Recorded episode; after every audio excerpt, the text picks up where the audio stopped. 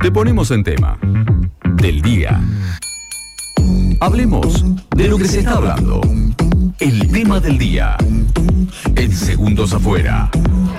Nos adelantamos un poco para saber qué va a estar sucediendo en el día de mañana. Esa vida ya la noticia de que hay paro del campo. Mañana jornada federal de demanda, como la llaman ellos también, la mesa de enlace eh, llevará adelante mañana un cese total de comercializa- comercialización de granos y hacienda y una jornada de protesta. Cuando digo mesa de enlace estoy hablando de la Sociedad Rural Argentina, la SRA, la Confederación Rurales Argentinas, la CRA, la Federación Agraria Argentina, la FAA y la Confederación Intercooperativa Agropecuaria Coninagro, bueno, que consideraron inevitable convocar una medida de fuerza. Algunos de los puntos que vamos a charlar ahora con un protagonista son la presión tributaria, el desdoblamiento cambiario, las dificultades para hacerse de insumos, la intervención de mercados y la política gubernamental, que, bueno, tiene algunas medidas que van en contra de lo que es la producción del campo. En este caso también están convocando eh, a través de la mesa de enlace, cada uno de, las ciudades se van a encontrar en distintas, en distintos lugares de la provincia de Buenos Aires. En el caso de Necochea, los que van a, a hacer parte de esta protesta se van a estar trasladando hasta la rotonda de Tres Arroyos. Ahí pues, va a ser la centralidad de, de la protesta, repito, del paro del campo que se va a estar dando en el día de mañana. Bueno, por parte de la Federación eh, Agraria Argentina, Carlos Achetoni aseguró que más allá de ser una jornada de protesta y cese de comercialización, es una demanda de responsabilidad a toda la clase política. También están tratando de convocar a que la sociedad toda, eh, digamos, se una a esta protesta del campo haciéndole un llamado de atención al gobierno diciendo no estamos tan de acuerdo con las cosas que se están perpetrando por, por estas horas. Bueno, la protesta del campo, repito, será en las rutas nacionales 3 y 228, ahí se va a juntar en lo que es a nivel local y vamos a hablar con Egidio Maillán, él es presidente de la Cooperativa Agropecuaria General Necochea y expresidente de Coninagro eh, a nivel nacional. Le damos la bienvenida, Egidio, buen día, ¿cómo te va? Buen día, bien, bien, gracias a Dios, muy bien. Bueno, Egidio, queremos enterarnos un poco, por ponerle una voz a, a lo que va a estar sucediendo eh, en el día de mañana. Hice un punteo eh, medio por arriba de cuáles son los reclamos, pero bueno, si querés podemos explayarnos sobre qué es lo que va a estar protestando el campo en el día de mañana.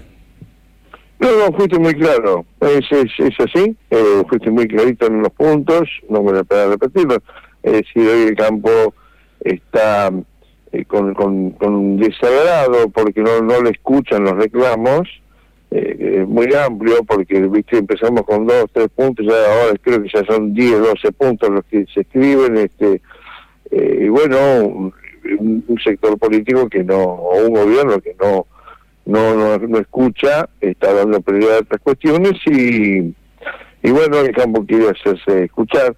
Te claro que mi entidad no estaba de acuerdo con hacer un paro comercial, sí con la manifestación, sí manifestarse, sí este, hacer la protesta, pero no con el paro comercial. Nosotros tenemos nuestras cooperativas que, bueno, tienen que trabajar y todo lo demás. Entendíamos que, en la opinión de la mesa enlace, que no era bueno, un momento adecuado para, para paro comercial, pero sí acompañamos y de hecho con, liberó a toda su gente para los que quieran ir a la a la ruta, este, de hecho seguramente van a ir muchos de los nuestros este, a manifestarse, ¿no? A, juntarse con el resto de del integrantes de la mesa enlace para hacer saber su, su malestar por todo lo que sucede, ¿no? Que hay algunos que algunos puntos son muy graves, muy complicados, este, que ha generado una incertidumbre muy fuerte, la falta de insumos en el campo, mira, un chacayo te podrá discutir o enojarse porque subió o bajó el fertilizante, o porque eh, subió el gasoil, porque subió esto, subió otro, la inflación que hay, pero el que haya faltante insumos y que no pueda llevar el campo, eh, esto para el campo es eh, realmente muy complicado. ¿no? ¿Sabes que te iba a consultar esto? Eh, que creo yo saber que, que digamos que la, la, gota que rebalsó el vaso, más allá de un malestar casi continuo que tiene la gente del campo a partir de las retenciones, que ya me voy a meter en ese tema, pero fue un poco esto del, del faltante de gasoil, ¿verdad? Sí, claro, mira, es, este, yo te digo, eh, históricamente ha sido así. Vos a un productor le, le podrá subir y bajar, tener más componente impositivo, todo demás, pero que falte insumos para lo que nosotros, para la Argentina, es prioridad, que es generar dólares, generar exportación. Y cuando vos ves las razones, porque puede haber razones internacionales, vos decís, bueno, está faltando el diamónico, está faltando el nitrógeno, es decir, bueno, la guerra de Ucrania, etcétera, etcétera. Pero cuando vos ves que es por un problema interno nuestro de los dislates comerciales que se hacen. Entonces, como que ahí, ahí provoca la reacción de, de todo el sector, ¿cierto? Bien, ¿desabastecimiento de fertilizantes se sufrió en esta zona de la Argentina, Egidio? No, todavía no, porque el problema se estaba dando, empezando a dar ahora. Nosotros estamos terminando la siembra fina eh, y ya las empresas proveedoras de ese insumo dicen, cuidado, cuidado que no estamos haciendo nada y estamos agotando los stocks. Cuidado que empieza la siembra de granos gruesos dentro de un mes, allá en el NOA o en el NEA y eh, los, los en Argentina no van a alcanzar. Y cuando vos decís, si la empresa te está avisando, ¿por qué? Porque resulta que no es que salgo a comprar al mundo, voy a, al norte de África, a Marruecos y traigo en roca fosfórica mañana. Un barco tarda entre 30 y 40 días en llegar a un negocio de eso. Claro, por una cuestión logística en algún momento va a faltar. Entonces estamos muy lejos del mundo y es un insumo que vos tenés que esperar dos meses antes, claro, lo claro. dos meses antes de la aplicación. Entonces, acá, ¿sabes qué? El generó entre la gente del campo una preocupación tremenda con esto. Y después, bueno, falta gas, si falta gas, también va a faltar nitrógeno, uria. Es decir, ¿qué vamos a hacer con la uria? No se sabe qué va a pasar con la uria. Y todo es así, ¿viste? Bien. Eh, te, te, consulto, Egidio, respecto a, más allá del faltante de gasoil, que me parece la cuestión más grave, pero también está la otra, es que, que haya, pero que se esté pagando un sobreprecio. ¿Eso ocurrió también aquí en Necochea? Mira, en Necochea no tengo casos. Sé, o lo que han escuchado seguramente ustedes también, en el norte, en el NOA o en el NEA, sí. Y, pero esto, mira, nosotros que ya estamos viejitos en esta, dijimos, ¿sabe qué? Poner el precio que tiene que tener, va a ver cómo aparece el gasoil. Esto es así. Esto es Argentina hoy, ¿cierto? Eh, eh, lo hemos visto. Claro, una cuestión más de retención de, de, insumos por, por precio y no por faltante, en realidad. Sí, claro, vos, como, vos pensás esto, nosotros vendemos gasoil, nuestra cooperativa le vende gasoil al productor a un precio mayorista que nos lo vende a nosotros la petrolera y nosotros le aplicamos el margen lógico que tenemos que tener para, para cubrir los costos, etcétera, como cualquier otra empresa, y nos salía a un precio que estaba por 10, 12, 15 pesos por encima de lo que está un gasoil en la estación de servicio. Entonces acá en este precio de estamos que el gasoil que se vende en la estación de servicio tiene que estar a 15 o 20 pesos menos de que el gasoil que usa un productor en el campo para sembrar. ¿Vos sabés lo que originó eso? Pero lógico. Un, un lío y un desbarajuste y un mercado negro y, y, un mercado paralelo que era imparable. Eh, Egidio, me, meto con, con retenciones. Eh, sí. ¿se, puede ejemplificar, digamos, a ver, me, pongo en, en, los pantalones de un chacarero y que saco tres camiones de cereales, viste que siempre se hace esta comparación, de tres camiones de cereales que yo saco de mi campo, ¿cuánto es la carga impositiva que hoy tiene un chacarero? Digamos, metámonos en, retenciones puramente. Retenciones, mira, eh, bueno, ya sabes, son distintos, hay para trigo, para maíz, para, sí, para soja, para, sí, para soja, eh, son distintas, pero vamos vamos con una retención del 12%, que es común, el del maíz, este, hoy el maíz debe estar alrededor de los 200 y pico, 300, cerca de los 300 dólares ya debe estar en el mercado internacional. ¿El gobierno qué hace? Va un exportador, va al ministerio y pide una DJ, que es una declaración jurada, para exportar maíz dentro de 30 40 días. Va a embarcar. Teóricamente, dentro de 30 40 días embarca. Entonces pide hoy la, la, la, la declaración jurada el gobierno le expende un permiso para embarcar maíz de 40 días, pero hoy le cobra el 12% de las toneladas de maíz que está declarando que va a cargar. Entonces, el gobierno lo cobra hoy a eso. Ok. ¿Eh? Ok, entonces... Hay que armar la bicicleta, como se dice comúnmente. Claro, entonces el gobierno, y es muy común, los exportadores hoy están comprando maíz para la tirada de agosto, septiembre, octubre, noviembre, están comprando trigo para diciembre, y están pagando las retenciones hoy de un barco que van a cargar en diciembre. Para que no tengan una idea de la plata que se queda el gobierno. Entonces, de los de los eh, tantos dólares que va a cobrar ese exportador por vender ese maíz en el exterior, el gobierno se le queda con el 12% ya para arrancar. Entonces, ¿qué hace el exportador? Descuenta del precio de pizarra que me va a pagar a mí el maíz hoy, ese 12% que se, que se le quedó el gobierno. Sí. Entonces, imagínate, el 12% el precio pizarra. Y ahí se va generando el precio, la pizarra de que quede en la pizarra de Rosario, la pizarra de Bahía. O sea que el exportador son gastos de exportación, COVID, embarque y todo demás, más retenciones. Descuento todo eso y, aparece un precio para, para pagarme a mí. Pero hay un detalle, que son en dólares.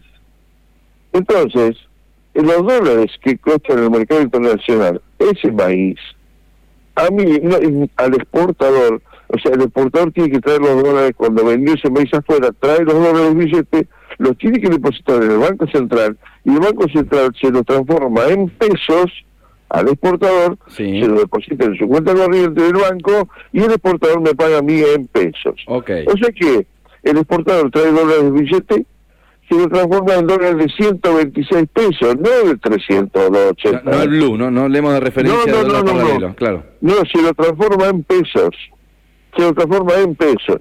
Y esos pesos se lo pone en la cuenta cuando el exportador quiere, el banco que quiera, y el exportador me paga a mí el maíz que me compró. ¿Qué significa cuando termina todo eso? Que a mí me paga un 12% menos por las retenciones y en, términos de dólares, en pesos por dólar, me está pagando casi el 80% menos de lo que vale un dólar en plaza. Egidio, ¿y a, la hora de comprar un insumo, la referencia es el precio oficial o hay muchas cosas que tenés que ir al paralelo? No, es oficial. Ok. O sea, el importador que tiene que traer, ¿qué pasa con los fertilizantes ahora y por eso estaba parado? Porque el gobierno no quiere que se le fueran dólares afuera a buscar fertilizantes. Sí. Y otra enorme cantidad de materias, eh, de productos para el campo. Y para el argentino también, ¿no? Porque yo he visto que están paradas las importaciones de todo tipo de cosas. ¿Por qué? Porque el exportador le muestra y le demuestra al gobierno con una factura que compró 50 mil toneladas de fertilizantes, un barco fertilizante. Sí y tiene que pagarle, tiene que pagarle a esa empresa de, Marruecos o de Lituania, donde sea, le tiene que pagar los dólares que vale ese fertilizante. El exportador no tiene acceso, porque estamos con un corralito, no tiene acceso a dólares. tiene que ir al gobierno a comprarlos. Claro, o sea, vos no tenés acceso a los dólares con los que tenés que pagar el fertilizante cuando, cuando te... Exacto, el exportador no, tiene, porque está prohibido comprar dólares en Argentina. El exportador se los tiene que comprar al Banco Central. Sí. Y el Banco Central le vende esos dólares para que lo autoriza a pagar allá afuera esa cuenta. Ok. ¿Qué ha estado haciendo el gobierno hoy? Estaba bloqueando y no dándole los dólares, sino autorizando a pagar no solamente el fertilizante que compraba para el mes que viene, sino facturas, que fue lo más grave, facturas viejas que todavía no han podido pagar porque el Banco Central no le ha vendido los dólares. Bien, bueno... y, la discusión está que esos dólares, ¿a cuánto se los vende? Bueno, dicen algunos que no, generalmente no es a 120. Ah, no es el dólar oficial. O Siempre, algún, algún pesito más le va a costar. Ok, bien. No es el blue, ¿eh? no es el blue porque para el gobierno el blue no existe. Eh, el blue no existe. Te, consulto lo siguiente, eh, Julián Domínguez es el nombre del ministro de Agricultura, Ganadería y Pesca, quiere consultarte eh, si lo has escuchado, si tenemos un audio de lo que dijo en el día de ayer, mira, respecto a lo que es la generación de, combustible y demás, te lo mostramos. Primero, hay combustible. Primero, hay combustible. El productor a qué está acostumbrado, porque tiene la cosechadora a 20, 30 kilómetros del centro urbano. Hacer una sola compra, acopiarse para hacer la cosecha.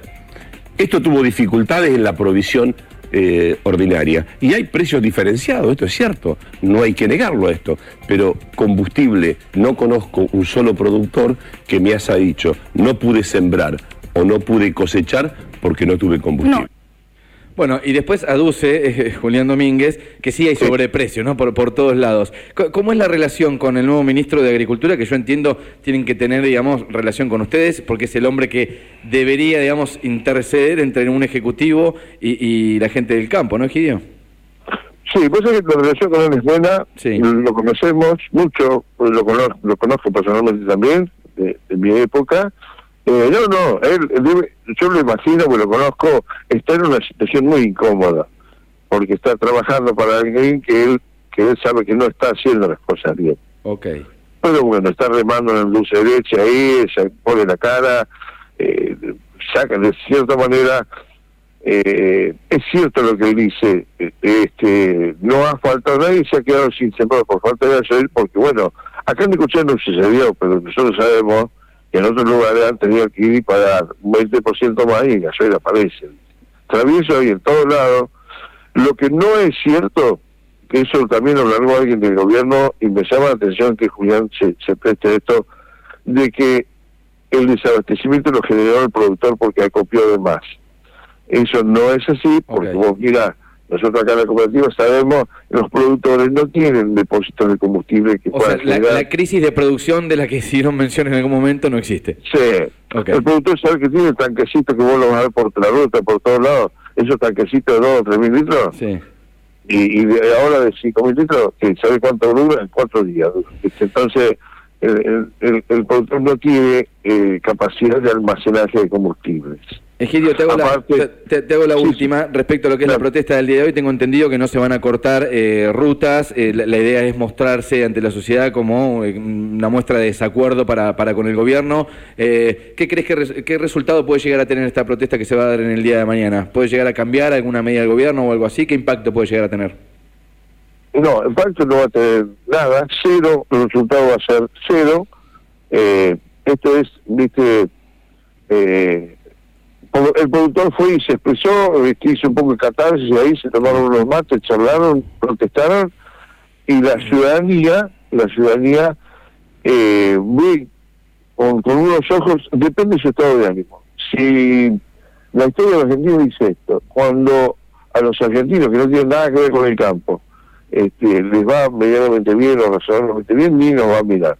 Cuando el argentino también siente que le va mal, se va a sumar y acompaña a la protesta del campo. Claro. Es así. Somos un poco así en todos los ámbitos, ¿no? De alguna manera, sí. porque el campo también Sí. cuando le va bien o cuando no tienen problemas o tienen eh, eh, reglas a favor, no, no, no van a parar por, no sé, por, por la construcción o por, por el ciudadano a pie. Absolutamente, Eh, absolutamente. eh, Es, una, es una- la idiosincrasia argentina, ¿no? Tiene, Exacto. Sí, sí, sí. o sea, me encantó lo, cómo definiste el tema de la catarsis, porque escuchaba, ¿no? Claro, encontrarte con un colega, de repente tomarte unos mates, despotricar un poco, putear. Hoy es esta, insta- esta instancia. ¿Qué tiene que pasar para que salgan a hacer un corte como fue en su momento? Para que, que sea ya una medida más activa. Como con la de- 125, ¿no? Claro, como ¿qué, qué es lo que tiene que suceder? ¿Hasta dónde tiene que Y llegar? bueno, eh, en la 125 hay que decir, claro, la primera vez que salió todo el país a la calle. Sí, sí. porque era cierto, estaban los camioneros, todos los comerciantes, todos entendieron que la protesta del campo era, era ver- verdaderamente era, era real, fehaciente, este, y salió el país a la calle. Eh, ahora estos son, este, no, no, esto no, no, no, son- Estamos, lejos. ¿no? De eso, Egidio. No, no, ni hablar, no, no, no. Y te digo más, Zuli, el- el- no da para hacer esto, el país está en una situación muy grave. Aquí hay que concentrarse a charlar entre todas las partes, este, y ver quién da vuelta a esto, ¿eh? Eh, quién, quién, quién, quién maneja el timón de esto, y, y quién encausa a estos que están en, en el lugar con una incapacidad de gobernar muy, muy, muy marcada. Es decir, está muy grave lo que pasa en el país, es muy grave. Entonces, esto no da para hacer cosas raras. No, no. Sa- Sabés que era la, era la última la que te iba a decir, Egidio, pero me- permito abrir una subcarpeta más. ¿Hay alguien que pueda manejar esto? Buena pregunta, ¿eh? eh vos sabés que es- el, el problema de este país no es económico, ¿verdad? El problema de este país es político. Vos no podés tener... Mirá, eh, no, no podéis tener gente timoneando este barco que no sabe lo que hay que hacer y lo peor de todo es que la tripulación no le cree. Nada, nada, de nada, de nada. Entonces, vos vas a ver que los argentinos hoy tienen más dólares afuera de lo que le debemos al mundo. ¿Y eso por qué es? Porque este es un país maravilloso que en seis meses se pone en marcha y en doce meses estamos del otro lado. ¿viste? Es falta de confianza. Claro. Absoluta, absolutamente. Absoluta. Vos no- ¿Cómo va a confiar la gente que tiene dinero? ¿Cómo va a confiar la gente que, que tiene sus ahorros en tipos que no saben a dónde van y que mañana te declaran cualquier cosa? Y que aparte te lo muestran, te lo muestran a diario, ni siquiera es que lo, disi- Sí. ni siquiera es que lo disimulan bien. No es que Claro. se sientan y dicen, no, no, yo tengo el, el- el- el rumbo clarísimo, ¿viste? No, no. Pero, pero di- pero la, la pregunta, Egidio, era esa. Digo, ¿hay alguien que lo tiene? Pues sabés que es una discusión que, que tengo a diario. ¿Tenés un candidato? Que- claro que es. Bueno, estos no saben. Bueno, pero ¿a quién ponemos si estos se van, no? El otro tampoco no, no- no anduvo muy bien, el otro. La pregunta que tenés que hacerte es, Sí. eh, de las medidas que hay que tomar, que las conocemos todos, ¿cuántos ciudadanos argentinos están dispuestos a aceptarla? Es decir, acá todo el mundo ve el cambio, hay que cambiar, hay que cambiar, hay que cambiar, pero cuando llega la palabra cambio y te toca a vos, ¿sabés qué? Acá hay 30 millones de argentinos que no quieren que nada cambie.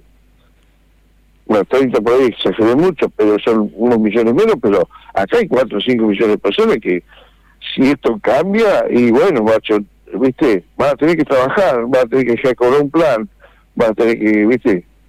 Entonces ahí sí, que cambie el otro, yo no, yo de mi zona de confort no quiero salir, ¿viste? Es clarísimo, eh, es clarísimo. Eh, te Egidio, agradecemos. te, te agradecemos el contacto y bueno, estaremos bien atentos a, a la información y, y a poder comunicar de manera paciente qué va, qué va a estar sucediendo con el paro del campo mañana. Te mandamos un abrazo. Dale.